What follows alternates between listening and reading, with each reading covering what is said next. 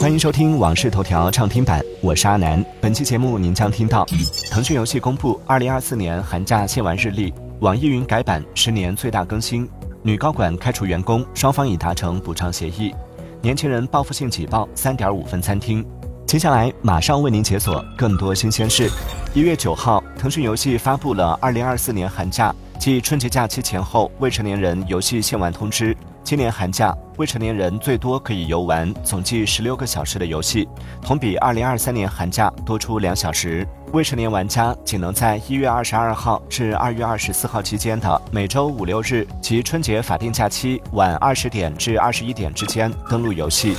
一月九号，网易云官宣推出新版本。网易云音乐表示，这是上线十年来最大的一次版本更新。此次更新针对被用户诟病的复杂、臃肿等问题，从内容到体验都进行了删繁就简，实现了个性化听歌和平台推荐的分离。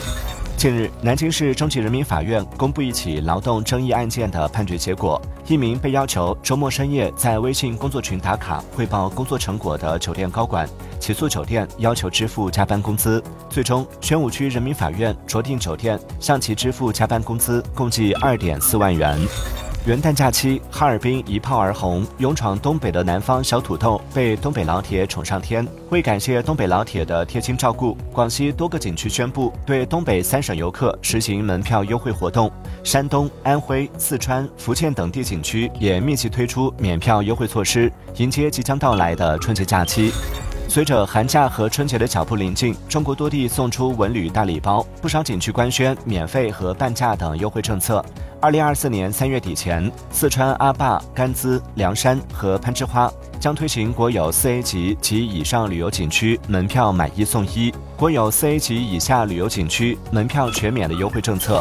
数据显示，二零二三年第四季度，在折叠屏赛道中，华为以百分之五十一点二三的份额蝉联国内销量第一。其中，华为 Mate X 五在大折叠品类中销量占百分之五十二点三七，成为年度爆款折叠屏。近日，江苏徐州一男孩因刷优待证乘车被质疑，委屈的给妈妈复述当时的场景的视频引发关注。原来，男孩的父亲在他四岁时因公牺牲。男孩的妈妈说，发视频是希望更多人知道三属卡优待证分为中华人民共和国退役军人优待证、中华人民共和国烈士、因公牺牲军人、病故军人遗属优待证。近日，一段公司女高管违法开除员工的视频引发广泛关注。一月八号，海淀区劳动监察大队工作人员称，该男子未就其反映的诉求投诉或仲裁，双方已就离职补偿达成协议。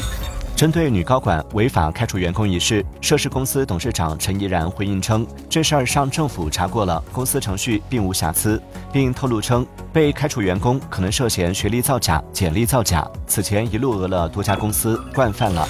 近日，英伟达发布了系列新品，其中的 NVIDIA Ace 微服务首次亮相。这是一个使用生成式 AI 制作虚拟数字人的技术平台。目前与 Ace 的合作者包括米哈游、网易游戏、掌趣科技、腾讯游戏、育碧等企业。近日，钉钉上线了敲一敲功能，在钉钉消息页下拉即可启动。用户可以根据喜好自定义文字，选择不同样式的皮肤，同时还拥有排行榜功能。据悉，敲一敲的开发初衷是为了帮助用户在紧张的工作和生活之余放松心情、缓解压力、收获快乐和好运。近日，关于年轻人报复性举报三点五分餐厅的话题引发热议。低评分餐厅为何受到消费者关注？有网友表示，频频在高分店踩雷，一些低分店反倒不赖。对此，专家指出，消费者反向选择低评分餐厅，也显示出网络信用环境有待完善，评分机制有待提升。一月八号，美国联合航空公司发布声明称，对停飞的波音七三七 MAX 九型飞机实行安全检查时，发现多架飞机有螺栓松动的情况。美联航表示，不会公布松动螺栓的具体数量信息。受近日一架波音七三七 MAX 九飞机应急舱门脱落事件影响，由美国航空公司运营的全部一百七十一架该机型飞机被勒令停飞受检。感谢收听《往事头条》畅听版，我是阿南。订阅收藏《往事头条》，听见更多新鲜事。